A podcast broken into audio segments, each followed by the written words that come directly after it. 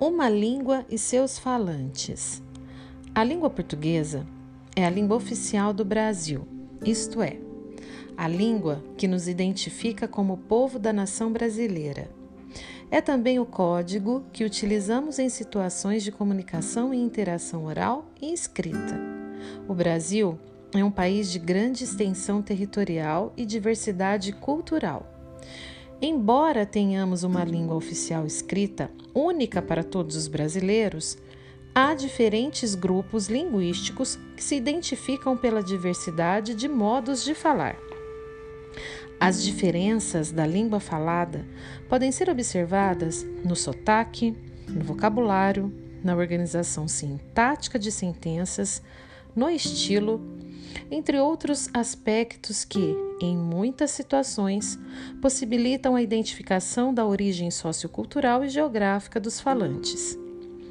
Há também os estrangeirismos, empréstimos linguísticos, e os neologismos, palavras novas.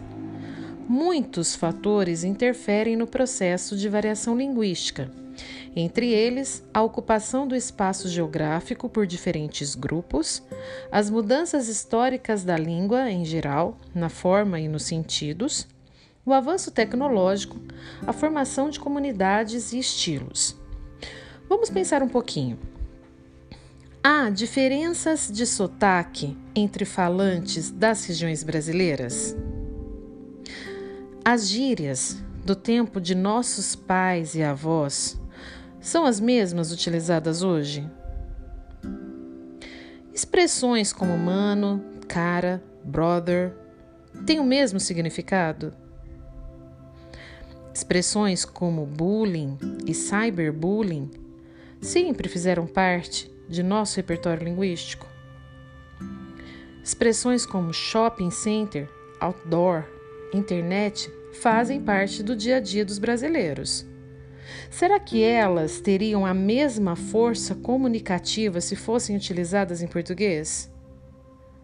A palavra você sempre teve essa forma escrita? Portanto, quando se fala em variedades linguísticas, é preciso considerar as várias possibilidades de mudanças de uma língua e as diferenças que tais mudanças condicionam históricas, geográficas, socioculturais, estilísticas.